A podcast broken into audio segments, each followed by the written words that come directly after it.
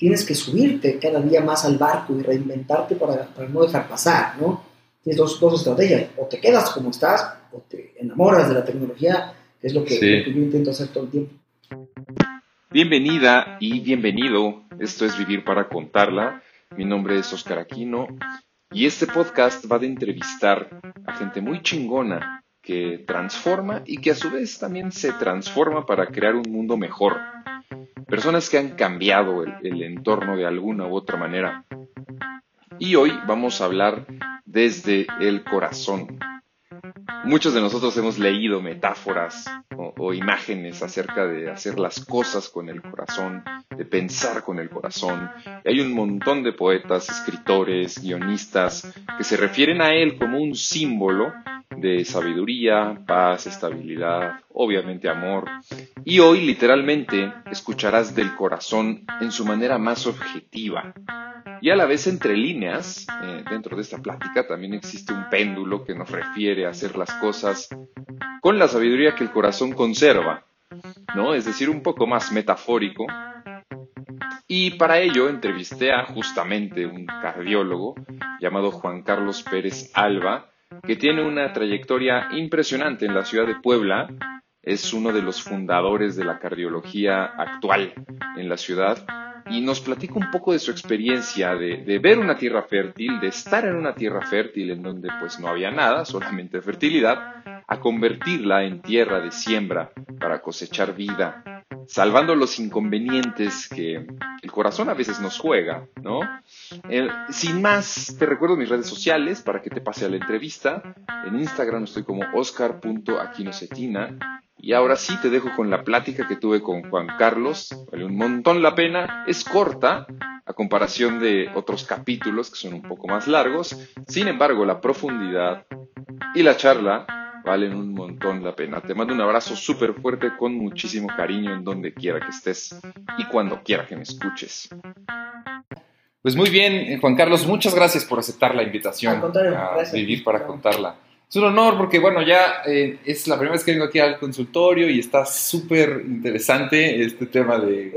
Ahorita van a subir las... Voy a subir en Instagram de Ironman y tal. Pero bueno, vamos a empezar a, hablar de, de ti. Y la primera pregunta que tengo para ti es, ¿cómo es que se inicia en ti esta inquietud por la cardiología, por el corazón? Ah, mira, eh, era, en los 70 El siglo pasado, en, en los 70 hubo un acontecimiento en medicina, en cardiología, que fue un boom, ¿no? Para la época, que es la cirugía de corazón abierto para poner bypass coronarios. ¿Alguna vez lo has oído? El tema bypass, ¿no? La famosa cirugía de bypass, que es cuando se te tapan las arterias del corazón de grasa. Y yo tenía en el, esto fue en el 70, no me recuerdo, en el 77, 8. Yo tenía 7 años de edad, es decir, ya ah. poquitos años, muy niño, muy, muy niño, cuando vi la noticia en la televisión y dije, wow, estoy corazón. Y yo no, imagínate, a los 8 años de edad, ¿Qué, vas a saber qué es lo que quieres? Y yo dije, wow, yo quiero hacer algo así, yo quiero ser, ser doctor, pero del corazón.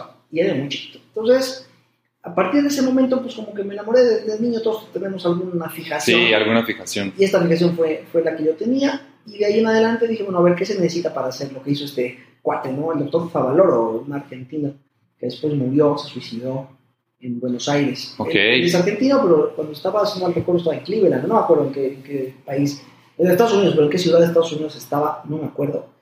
Eh, hizo su carrera en Estados Unidos y luego regresó a Argentina, hizo una gran fundación cardiológica y se murió, se, se, suicidó por un tema de, dinero.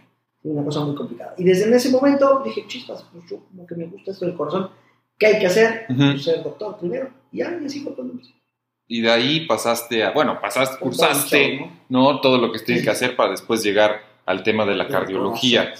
Ya, qué interesante. Y en este, en este periodo que, que, tienes de la, sobre todo, universidad y tal, pues también van pasando por ahí a la par las eh, redes sociales y todo esto. Eh, algo, que, algo que estamos platicando fuera del aire es eh, que para el Instituto de la Cardiología es algo muy normal que en vivo se puedan hacer las, cirugías. Sin embargo, a ti se te ocurrió hacer algo diferente. En Facebook.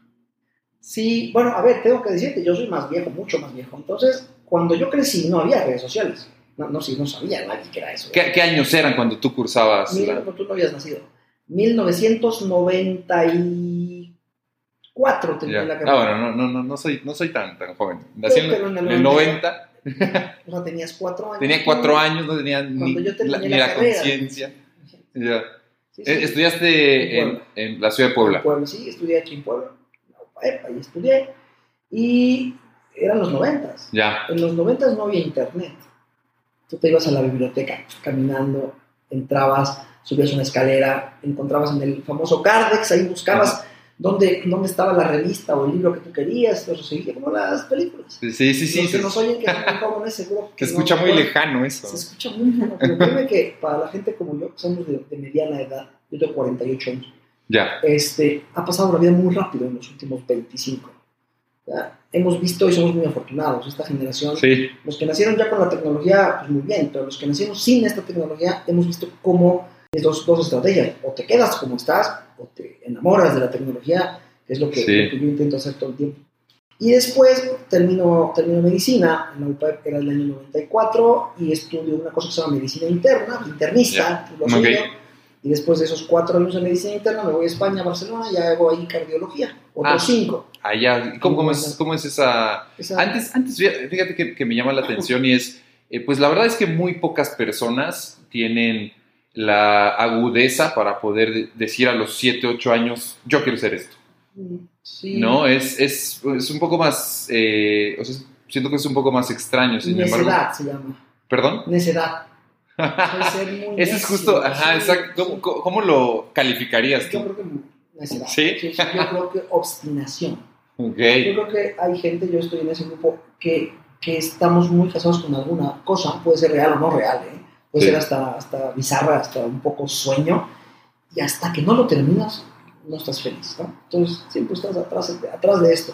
Una de las cosas que pasa mucho en la juventud, bueno, todo, ¿no? pero en la juventud es que de repente la escuela básica, la primaria, secundaria, preparatoria, no te sirven para realmente nada. Te sirven para tres cosas, cuatro tonterías, pero no te enseñan realmente qué es lo que quieres cuando seas grande. Entonces, un porcentaje altísimo de la gente que va a esto de la orientación vocacional, ¿te acuerdas que en la prepa, en el último año llega alguien y te dice, bueno, vamos a ver la orientación vocacional. tú sirves para música, tú sirves para artes, tú para matemáticas pues realmente no te lo compras tan, tan fácilmente. No, yo quiero ser bombero, yo quiero ser policía, no, yo quiero ser cineasta. ¿no? Y ahora uno se casa con ciertas cosas y uno en esta vida funciona, no tengo ninguna duda, funciona mucho mejor con lo que te enamora que con lo que para qué sirve, o para lo que sirves, claro. según lo que te hayan dicho, ¿no? Sí. Entonces sí, yo creo que un porcentaje alto de la juventud sale de la preparatoria sin una idea muy clara de lo que quieres. Yo creo que soy afortunado por haber encontrado muy tempranamente esto este, pues sí, ¿no? A los 7, 8 años, y me llama la atención este adjetivo que dices que es eh, la necedad, ¿no? Porque también me imagino que en el paso de este tiempo, en algún momento decidiste, o más bien pensaste en la posibilidad de alguna otra cosa. No, absolutamente. Jamás, nunca. Sí, nunca. O sea, siempre, cardiólogo, pero además también, o sea, es, es, sobre todo mucho más agudo, porque no nada más es medicina, sino es cardiología. Fíjate que yo estudié medicina para ser cardiólogo. Claro, exacto. Que, eso, es, eso, es, lo que, lo que me llama mucho la atención. Eso pasa mucho con cardiología, con cirugía de, de cerebro, con neurocirugía. ¿no? Ya, ya, niños o chicos adolescentes que dicen, yo quiero ser neurocirujano. Oye, pero antes hay que ser doctor. Sí, pero eso no me importa. Ser doctor no me interesa. Es un escalón que tengo que pasar. Exactamente, así lo vi desde niño. O sea, wow, que... un escalón ser doctor para hacer lo que yo quiero. Sí, exactamente. Qué buena onda. ¿Qué, consejo les darías a las personas que están cursando la, la, preparatoria, No, la preparatoria y, no tienen esta agudeza, esta sensibilidad para poder decir, quiero estudiar esto?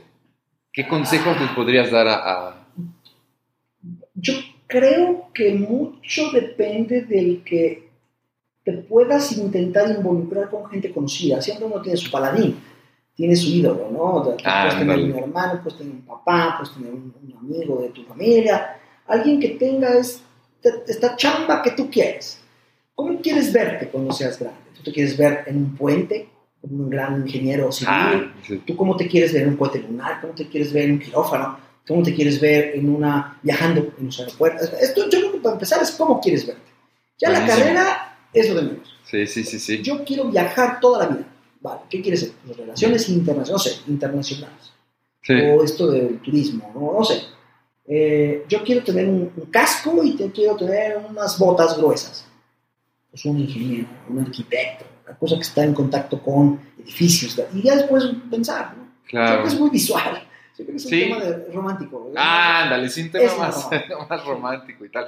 Pero no, está, está buenísimo porque también eh, hay muchas personas, y, y yo me incluyo en ellas cuando yo estaba en la, Prepa. en la preparatoria, así como que estaba un poco indeciso, pero claro, al final del día también tiene que ver un poco con... Hay una frase que dice, la infancia es destino, ¿no? Y en tu caso sucedió tal cual, ¿no? Sí, yo.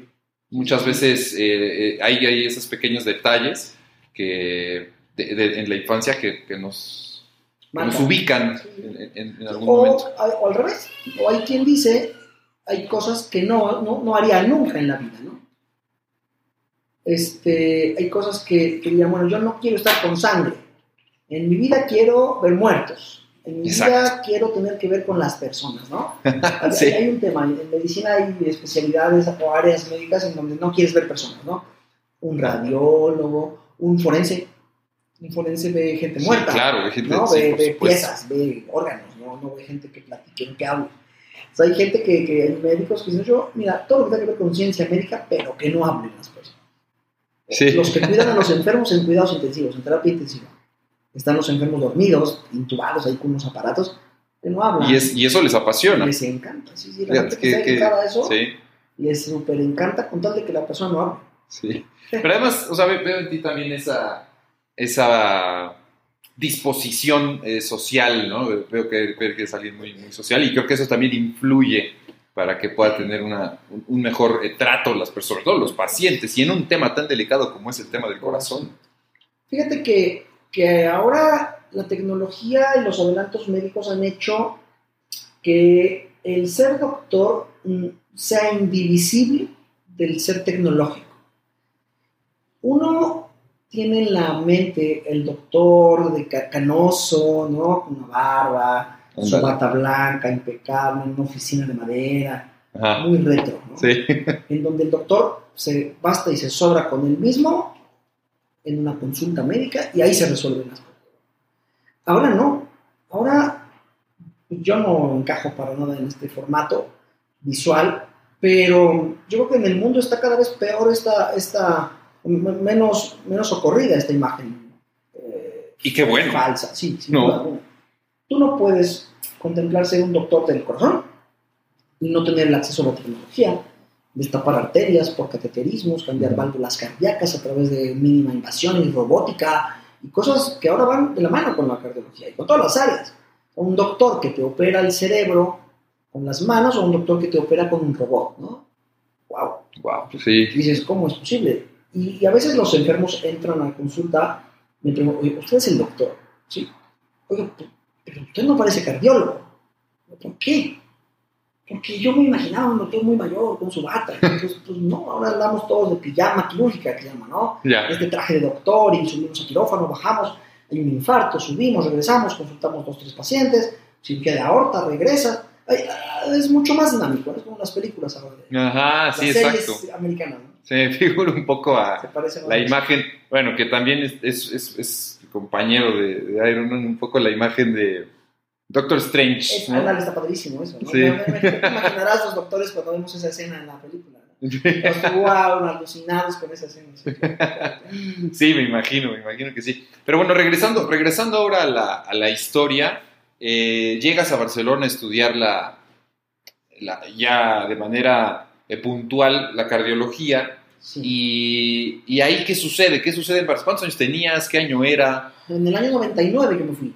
Ya. Terminé del 95 al 99, medicina interna, que son cuatro años de internista. Terminando, en el 99 me fui a Barcelona. Ok. Y ahí estuve del 2099 al 2005, 2004 finales. En Ya. 2005 llegué a Puebla. Eh, allí en Barcelona, pues claro, te podrás imaginar eh, el hospital donde estuve, es un hospital muy bueno. Justo hace dos días salió una publicación de los mejores hospitales del mundo. Está en el lugar 21. ¿Cómo se llama? El Hospital Clínic de Barcelona. Clínic. Es que en catalán es clínico. Ya. En catalán, ¿sabes cómo es raro? Que tiene su, su, lenguaje, ¿no? su idioma.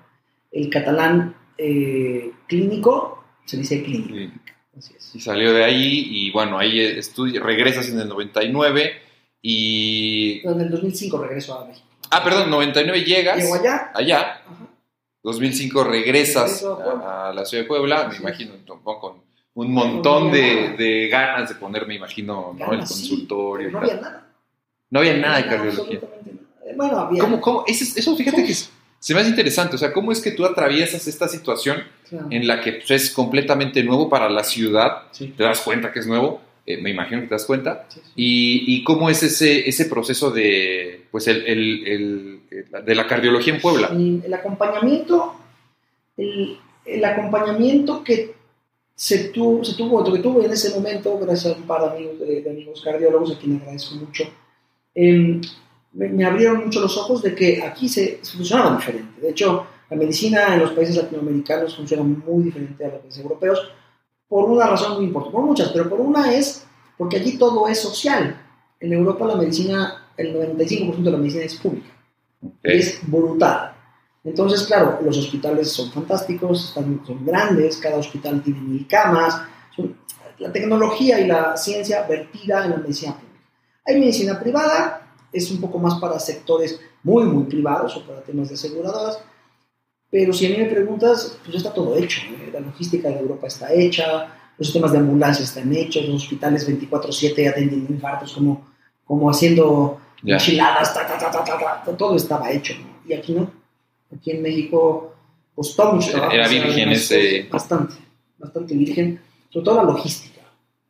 Uno, la logística. Nuestra, nuestra organización como gremio cardiológico era, vamos a decirlo así, un poco estancada, yeah. llamar, poco parecida al primer mundo, eh, muy conservadora, y los procedimientos que yo venía haciendo, más que, aprendí a hacer allí, cuando llego aquí, digo, ¿dónde están los infartos? Que yo tenía 4, 5, 6 al día, ¿dónde demonios están ahora los infartos aquí en Puebla? ¿Dónde, dónde están? Dispersos, ¿no? Algunos en medicina privada, pero había, te, voy a hacer el ejemplo, en el 2005 había una sala de cateterismo en Topo. Bueno, en todo el sureste prácticamente. Eh, ok, en una sala de cateterismo. es donde operamos. Ese es ahí en donde operan los cardiólogos. Los cardiólogos. Ok. Es como un quirófano, ¿se cuenta? Pero, pero específicamente de cardiólogos. Para cateterismo. Así se llama, sala de cateterismo. O hemodinamia, pero bueno, la, palabra que tienes que poner es cateterismo. Había una sala, era pública y todos los cardiólogos de Puebla iban o íbamos, pues yo, llegando, yo ni pacientes tenía eh, muy, poco, muy, muy, poquitos, prácticamente, yo que te puedo jurar, consultaba, si bien me iba, tres o cuatro pacientes a la semana. O sea, nada, nada, nada. Era, era súper poquito. Pero entonces, ¿en dónde estaban esos...? Esos pacientes, pues, los cardiólogos que estaban, ya en Puebla establecidos, desde alguna edad, o bien en medicina pública, ¿no? Muchos en medicina pública. Mm. Y se tenía la idea que, claro, esas intervenciones del corazón eran algo, wow, sofisticado, que no se hacían, y es verdad, se hacían muy poquitas, muy poquitas, para el número de habitantes que tiene, tenía la ciudad en su momento y que nuestro país tenía en el 2005, el acceso de la gente a esta tecnología del cateterismo era bastante lejano, mm, bastante limitado. Claro, ahora, ahora, tenemos en Puebla 10 salas de cateterismo. Ya, qué diferencia. En, ¿no? 14 años. 14 años después. Wow. ese tipo de, de, cosas, me imagino, fueron obstáculos por los que tuviste que haber. Exacto. Más bien, eh, pues pasaste, ¿no? ¿Y, y, cómo fue ese proceso para ti? Que... Pues divertido, ¿no? Yo creo que todo ¿Sí? divertido. Sí, porque finalmente la, la, idea de que vas creciendo con tu mundo sin afán de, de, enojarte o decir, maldita sea, porque las cosas son así. Yo creo que en Europa es más bonito y me quiero volver para allá al revés. Yo creo que hay cosas que hay que, hay que hacer en nuestro país. Soy claro, fan de sí, México, definitivo. Soy enamorado de México. Este, nunca, nunca me pensé quedar en Europa, nunca en la vida, jamás, jamás, nunca. Desde el primer día que llegué, todos esos cinco, cuatro o cinco años, nunca quise regresar eh, digo, nunca quise quedarme allí, siempre quise regresar. Y un poquito pues, lo que aprendes allá, hacerlo aquí. Claro. Entonces, sí, yo creo que también se fueron dando la penetración de dispositivos, de tecnología poco a poquito. Eh, en, en, varios estados de la República se fueron creando cosas. Yo colaboré bastante en hacer un programa que se llama Código Infarto, que fue a nivel nacional un poco lo que fue el parteaguas de lo que ahora funciona en la mayoría de los ¿Cómo se llamaba el programa, perdón? Se llama Código Infarto. Ya. Es una, una, una, Mira, estamos al aire, bueno, estamos aquí en audio. Sí. Te lo voy a, te lo voy a poner. Órale. Mira, es una aplicación. Mira, ahí rápido. Reporte dolor de pecho. Solicite una ambulancia. Proporcione su ubicación. Es una aplicación Presione de nuevo el botón activar código infarto. que te reconoce en el satélite, sabe Ujú. dónde tú estás, te, Ujú. te está dando un cuadro que parece un infarto, tú le aprietas tiki tiki, activas código infarto y te llama directamente a la, a la línea de Ah. 911, Ok. ¿vale? Ahí te, te, Sí. te dirige, bueno, cuelgo, porque aquí ya no. Claro.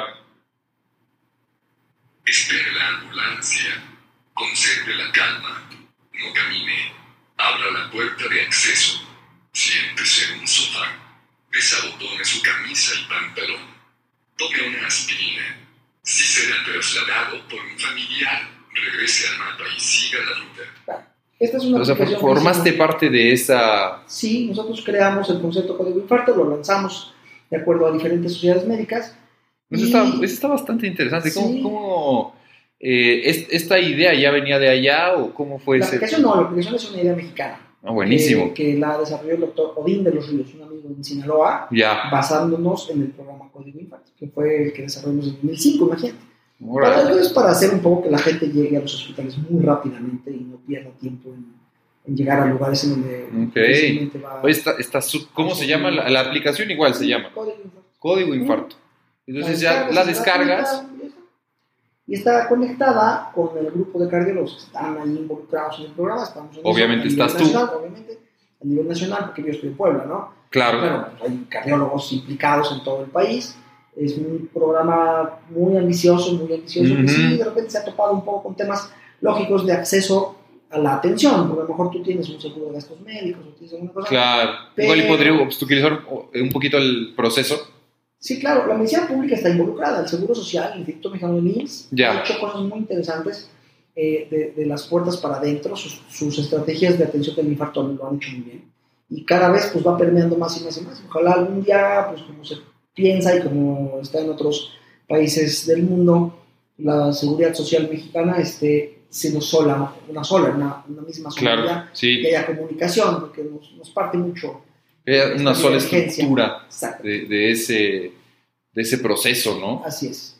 Qué, qué de verdad interesante.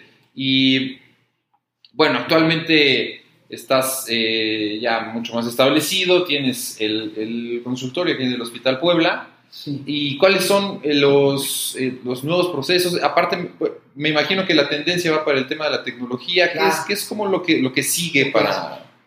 Mira, yo intento tener de toda mi semana, intento tener tres días libres. Ya, Yo trabajo tres días, porque incluimos el sábado, son seis días, de lunes a, a sábado. sábado. Tres días son muy intensos, en consulta, cateterismos y todo lo que hago, pacientes hospitalizados. Pero los otros tres días solo me dedico a idear cosas. Ok, Es decir, solo no trabajo. Ya. En las mañanas me dedico a juntas, cosas, y, y pensar programas, ¿no? Y entre esos programas tenemos el programa de implante de válvula aórtica sin cirugía, que esto es algo novedoso que se está haciendo, telemedicina, que eso también estoy muy metido. ¿qué es telemedicina? Telemedicina es que tú puedas, en cardiología, que tú puedas detectar un infarto en donde no hay atención médica. Es un Ok. programa social en el cual se dota a diferentes ciudades lejanas, sobre todo lejanas, que esa es la idea. Dentro de la provincia, bueno, en Puebla, el estado de Puebla, hay muchas provincias lejanas que no tienen acceso a un cardiólogo. Ya, De hecho, en todo Puebla, los cardiólogos solo estamos en la capital.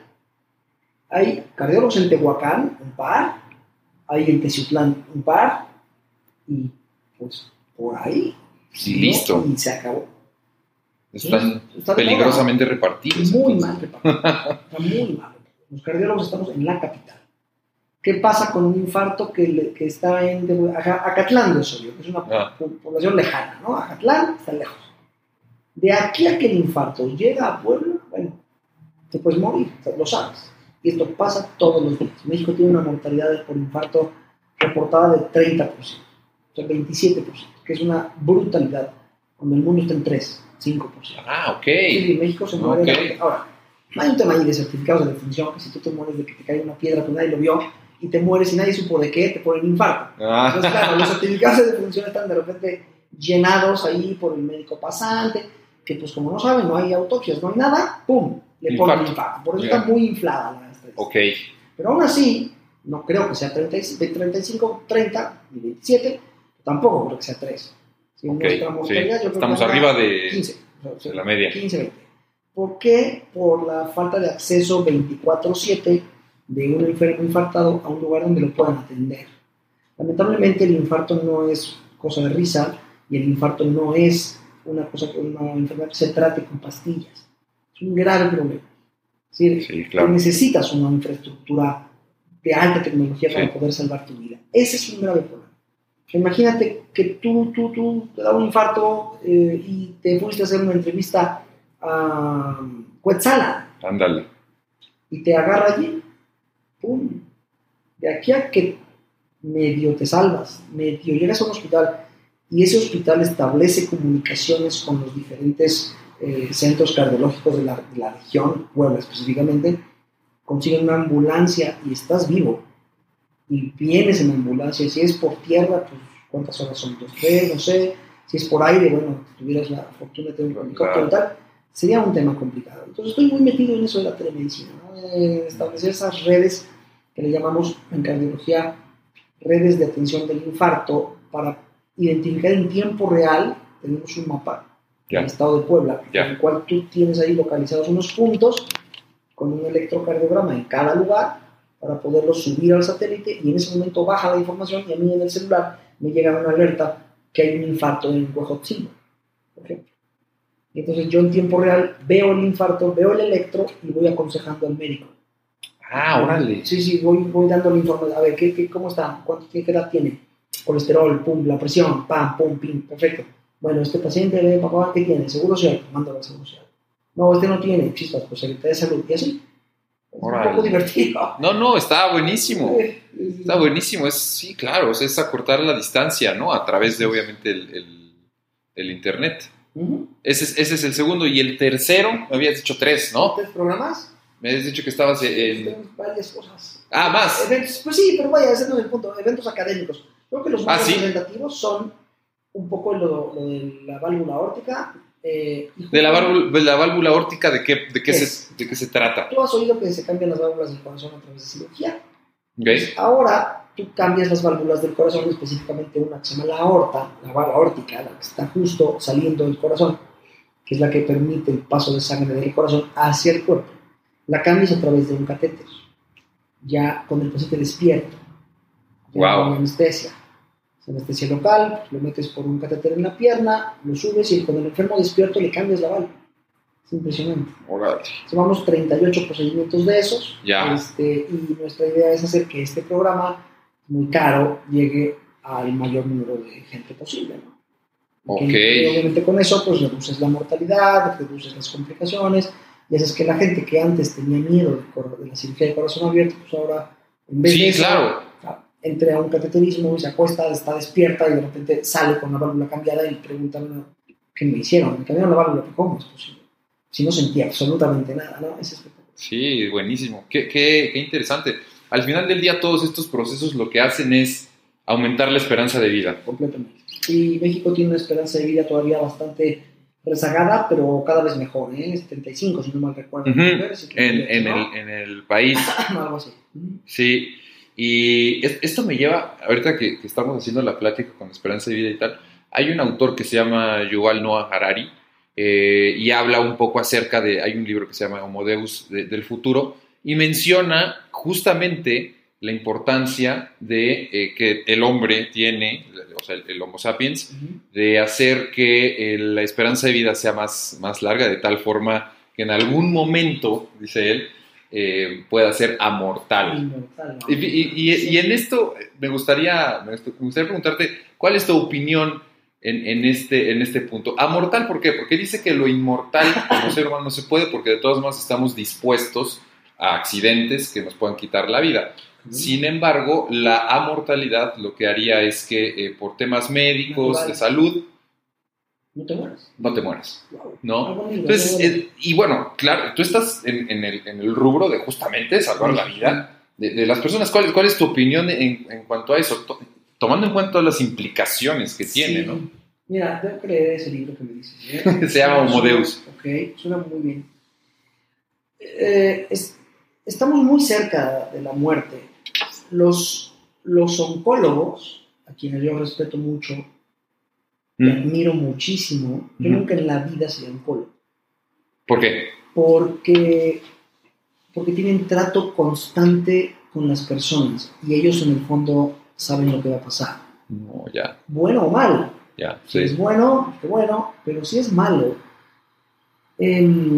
están todos los días hablando con una persona que tiene cáncer, que tiene un cáncer avanzado y que ellos saben que va a morir.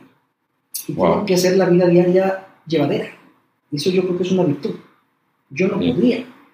Ah, en, cardiología somos más un hit and run, somos pam, pum, infarto, pi, cateterismo. Se muere o, o vive en el momento. Eso está más padre. Sí. Porque, porque sí es muy espectacular. La gente llega muerta por un infarto, entra a cateterismo y sale viva. Y eso es wow. Por eso es un poco parte de, la personalidad que yo tengo. Me gusta mucho esa acción. Los oncólogos viven el día a día con esta latente posibilidad, una posibilidad, una latente certeza de que el enfermo sí, claro. antes o después, ¿no? Sobre todo si es un cáncer que no tiene ningún tipo de tratamiento, no tiene remedio. Eh, y y tanto por el lado de los oncólogos como el mío, creo que el ser humano es finito. Yo estoy completamente convencido que nacimos para morir, que el plan, el plan. es morir. sí, que es, hecho. Sí, exacto. Sí, no, no, no. Todo lo que hacemos es para prolongar la vida, no necesariamente para tener una buena vida. Hay gente que quiere morir muy joven, está deprimido, porque tuvo un tema familiar, porque nunca fue feliz, porque tiene muchos traumas. Y su vida es tan cotidiana, tan aburrida, tan, tan triste, tan lamentable, que si tú en el fondo le preguntas a esa persona, ya quiere morir, no, me gusta mucho estar vivo, porque ¿para qué? Esa gente lo piensa así, a lo contrario del optimista que quiere vivir para siempre y ser muy feliz. Ah, sí, también, ¿no? ¿sabes? Pero sí creo que nacimos prefabricados con una caducidad, y esa caducidad la puso alguien, la puso la naturaleza, quien haya sido, y hay que respetar. Hay gente que tú salvas que parecía que se iba a morir y no, y hay gente que en la vida parecía que se iba a morir y se muere. Con lo cual, pues, yo creo que sí el plan estaba ya hecho. Oye, ahorita que, tocas este punto, ya para llegar a las últimas, ya, nos estamos comiendo el tiempo. Em, ¿Qué, qué caso, Gabriela, que, que, recuerdes ha sido para ti algo sorprendente, hablando en términos de vida? De vida. Hijo, muchísimo, la verdad ¿Sí? es muchísimos. Ahorita tuvimos, digo, en caliente, hace. De hecho, está hospitalizado. Jorge es un paciente de 67 años de edad que tuvo una grave hemorragia pulmonar. Pero, no. Y le pusimos un corazón pulmonar artificial hace un mes, cachito. Wow. Hace un poquillo. Unos 60 días, sin embargo. 37. días, perdón. 37 días. 37 días. se va el jueves de alta a su caso. Fue el primer caso que se hizo en Puebla con esta tecnología específica de conectar al enfermo al corazón y al pulmón, conectarlo a un aparato para que salga la sangre del cuerpo, pase por la membrana que oxigena, bombea y regresa al cuerpo, le da chance de, curarse. Mientras tanto, el cuerpo hace lo suyo. Wow. Entonces, te puedo decir que, que me ha tocado por fortuna o por desgracia, ser el primero en hacer algunas cosas aquí en la región. Y esta, esta aventura que establecimos junto con el grupo eh, de, especialistas del primer implante de corazón-pulmón en Puebla eh, que ha sido exitoso. ¿Es el primer implante en la ciudad de Puebla? Sí, en la región, porque de Puebla para abajo creo que no ha habido más que nosotros. Por ahí debe haber un par. Wow. Pero, pero es, es una tecnología que en el mundo ya se usa y México apenas está empezando un poco con esto, hace unos 4 o 5 años empezó a hacer, México, Guadalajara, Monterrey ya lo hacen un poquito más común, pero Puebla no, Puebla fuimos ahí los primeros y la idea es que esto se pueda replicar. Entonces, si me viene a la mente algo, justo te diría, este enfermo iba a morir. Este enfermo en condiciones normales no le iba a contar. sin esta tecnología. Claro, ahora puedes tenerla. 67 años. Sí, sí. Ya. ¿Y qué significa? Que en circunstancias habituales él hubiera muerto. Ahora con esto va a vivir. Lo importante es cómo va a vivir. Va a vivir fenomenal porque él no quedó con ninguna secuela. Por eso es tan espectacular. Sí, claro, qué maravilla. A los que les toca, pues les toca. Exacto. es como el momentum, porque bueno, igual y si hubiera pasado esto, ¿cuánto, ¿cuatro años? Así. Sí, no, si hubiera pasado esto el año pasado, no hubiera pasado. Porque Imagínate, no el año pasado, wow, qué No teníamos equipos. Wow. Y bueno, ahora sí, eh, vamos rápido con las preguntas con las preguntas que les hago a todos los, invitados. Ah, la, primer, la primer pregunta es, eh, ¿cuál es tu filosofía de vida? Eh, o más bien, ¿cuál es la filosofía que ocupas para tomar decisiones importantes en tu vida? Lo que siento es lo que... ¿Ok? Lo siento, no lo pienso. Ese es... Así de Así, Bueno. Eso me gusta, me gusta, me gusta. Em, ¿Qué le dirías a tu yo de hace 10 años? Ten paciencia. Ok. ¿Qué, por, qué la paciencia? ¿Qué sucedió ahí? No, no, eh, yo, yo, creo que uno a veces se quiere comer el mundo. Yo de hace 20 años no es el yo de hoy. Definitivo, eso es un hecho. Y, claramente cuando vienes recién llegando y te quieres comer el mundo, eh, hay momentos de impaciencia y, quieres tirar la toalla. Nunca lo hice, afortunadamente, y sigo sin hacerlo. Pero sí me diría, calma que va a llegar. Buenas, buenas.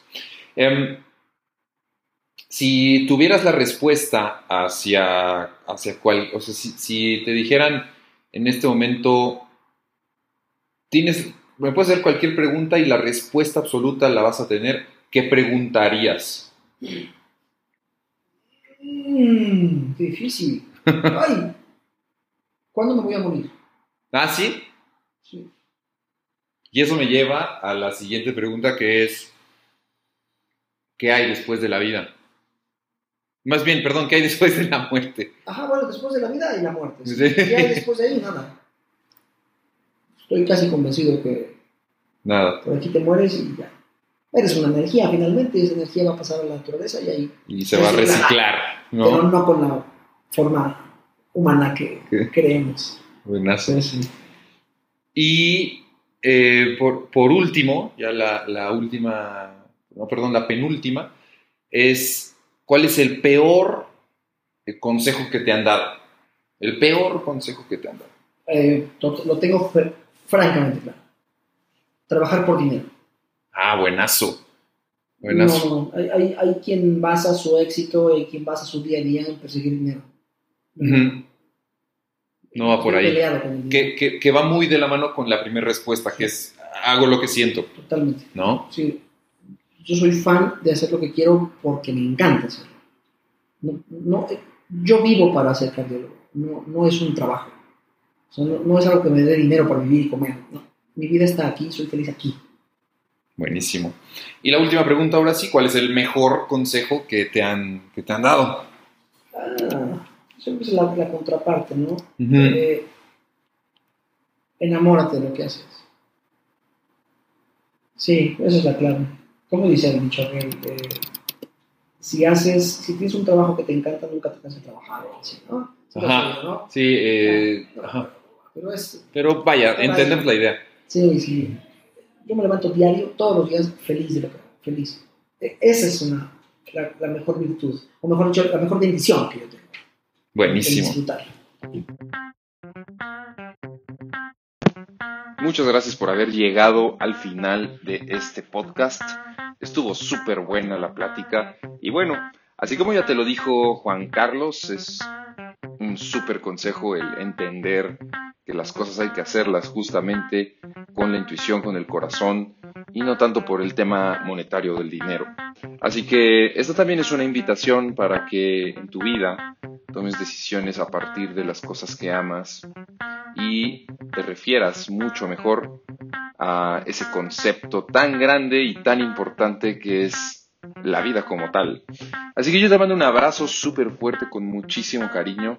Espero que te encuentres fenomenal y espera la próxima, el próximo capítulo de Vivir para contarla aquí en el podcast. Que tengas un excelente día.